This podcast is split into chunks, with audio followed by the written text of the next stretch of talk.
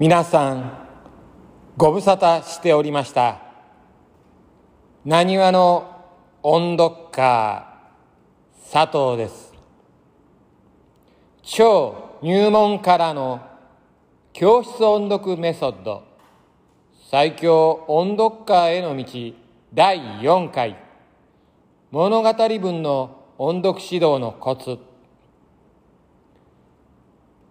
今月は物語文を音読する時のコツについて皆さんに実例を挙げて説明させていただきます。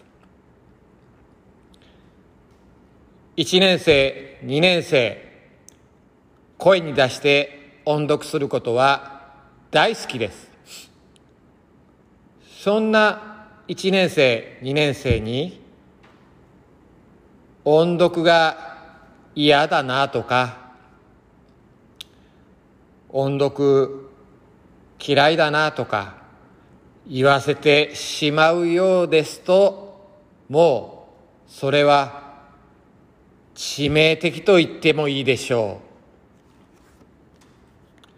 う。まずは子供たちに自信をつけてあげることです。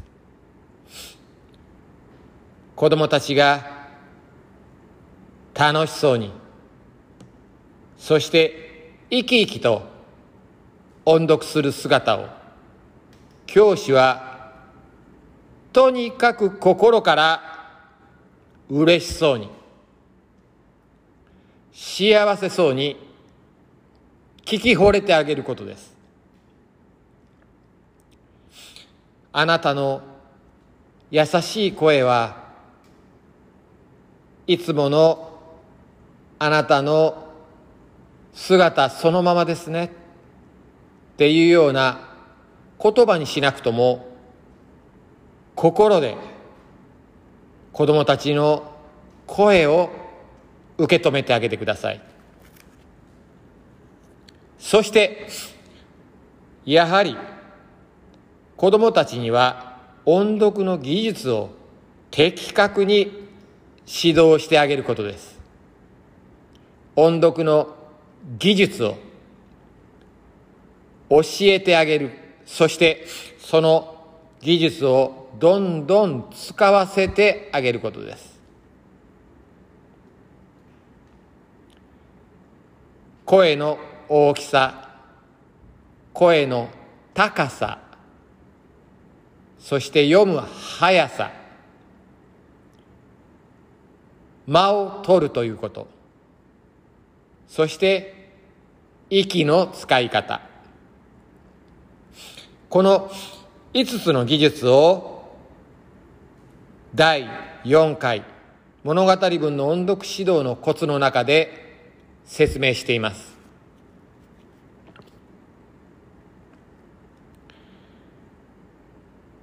物語文では字の文と会話文があります。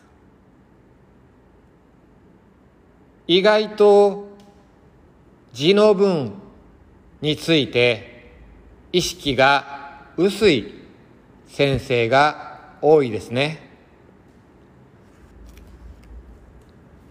会話文では登場人物の気持ちがよく現れるので会話文の音読には意識が向くのですが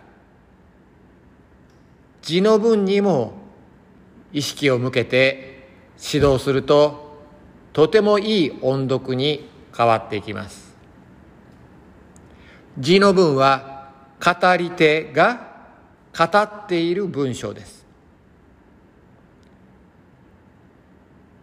語り手を意識してまずは私たち教師が語り手の語りを音読で表現していきましょう。張りのある声で一音一音を明瞭に大切に発音していくことが大切です。では実例を挙げて説明していきます。三村図書の下のクジラ雲この冒頭文。4時間目のことです。この冒頭の第一文も語り手がこの物語の時間時。4時間目の時のことですという設定を最初に語っています。これを子供たちにああ4時間目か。もうすぐ給食なんだね。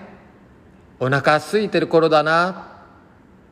っていうようなことを頭の中で思い浮かべられるようなそんな語り手の語りにすべきです。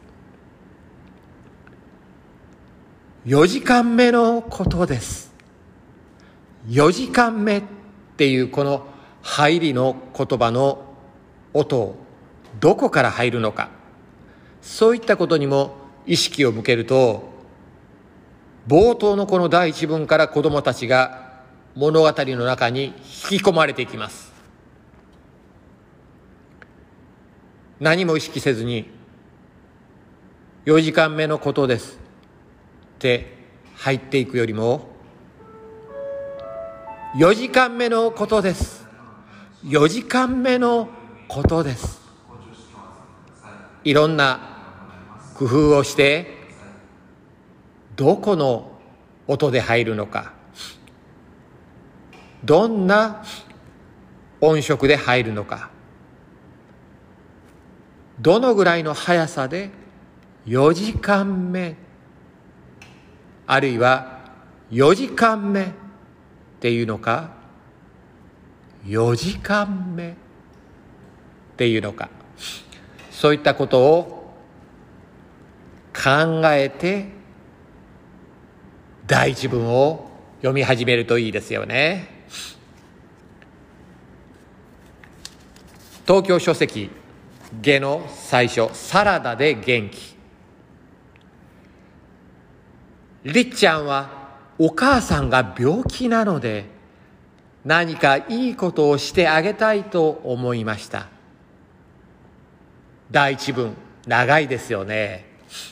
結構語りとしては長い語りの第一文です。どこで切るのか。とても大切です。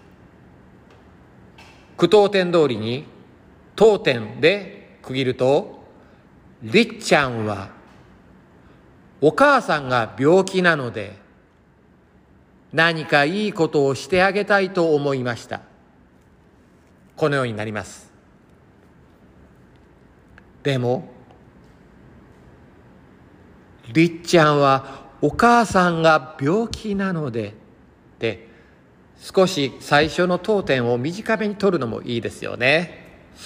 また、何かいいことをしてあげたいと思いました。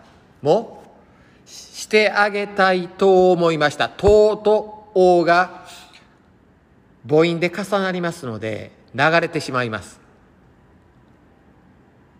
いいことをしてあげたいと思いましたのを言い換えると明瞭になりますよね。何かいいことをしてあげたいと何かいいことをしてあげたいとしてあげたいとっていうのがなんか変に強調されてしまうのもおかしいですよね。りっちゃんはお母さんが病気なので何かいいことをしてあげたいと思いました。難しいですよね何度も何度も読んでみて一番いい語りの表現を探っていきます何かいいことをしてあげたいと思いました。何かいいことをしてあげたいと思いました。何かいいことをしてあげたいと思いました。いろんな読み方にチャレンジしてみてください。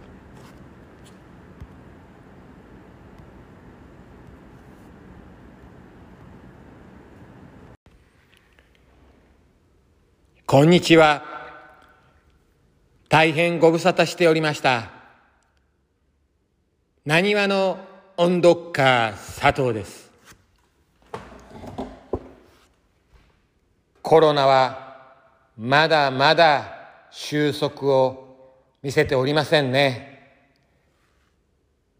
教室音読をより充実させていきたいと思う皆さん、音読そのものが教室で制限されている、そんな学校もあると聞きます。マスク越しに音読もとても辛いですよね。でも、ほんの少しでも、一時間のほんの少しでも、子供たちの音読、そして私たち教師も音読をする、積み重ねていく、このことを大切にしていきたいと私は思っています。私は今現在、6年生の算数を全クラス専科として教えています。え？音読の佐藤が算数？とよく言われます。算数の時間であっても、最初の2分、最初の3分を音読で始めてます。とにかく6年生全クラス、毎日積み重ねる。ちょっとずつでも積み重ねていく。このことしか実力をつける方法はございません。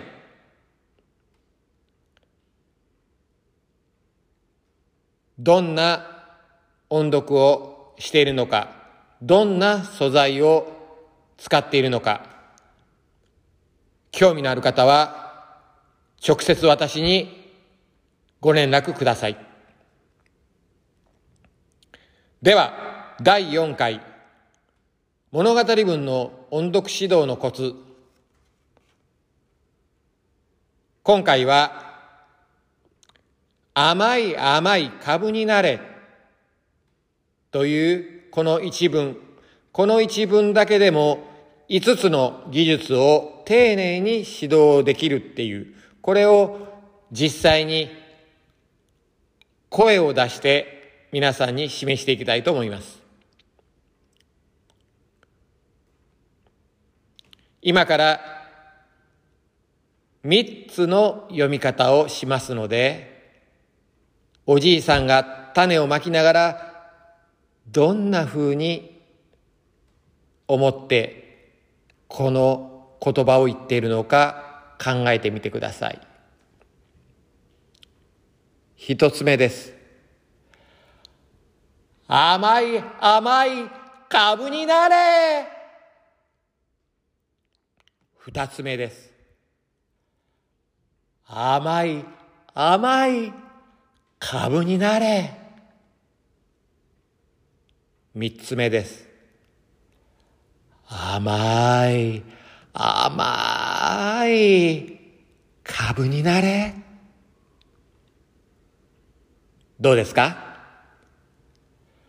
声の大きさ、声の高さ、そして読む速さ、間の取り方、そして息の使い方、この5つの技術を織り込むと、これほど作用に多彩な表現が可能です。まずは、大きな声、中ぐらいの声、小さな声で読んでみようかっていうふうにして子供たちと音読します。甘い、甘い、株になれ甘い、甘い、株になれ甘い、甘い、株になれどうですか？声の大きさです。声の高さ、音程、こういう工夫も可能ですよね。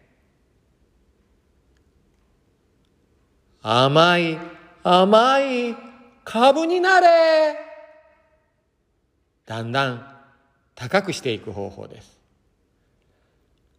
甘い、甘い、株になれ。だんだん低くしていく方法です。声の高さです。速さも変えると表現が多彩になります。甘い、甘い、株になれ。甘い、甘い、株になれ。どうですか？速さの違いも、人物の願いを込めるときに、いろんな表現が可能ですよね。甘い、甘い株になれのこの言葉と言葉の間、この間の取り方で、おじいさんの思いの込め方が変わります。甘い、甘い株になれ。甘い、甘い株になれ。甘い、甘い株になれ。教師が実演をしてみて、子供たちに違いを気づかせるっていう方法と、最初に方法を示して子供たちにやらせてみてどうなのかっていう、いろんな方法を試してみてください。そして、今私が4つの方法の中に息の使い方を変えたのは皆さん気づかれましたか？甘い、甘い、甘い。こんな風に声の息、声と息をどのぐらいに割合で発音するのか。いろいろ試してみてください。株になれ株になれ株になれ違うでしょ？うね。このように音読の技術を子供たちにきちっと教えてあげることです。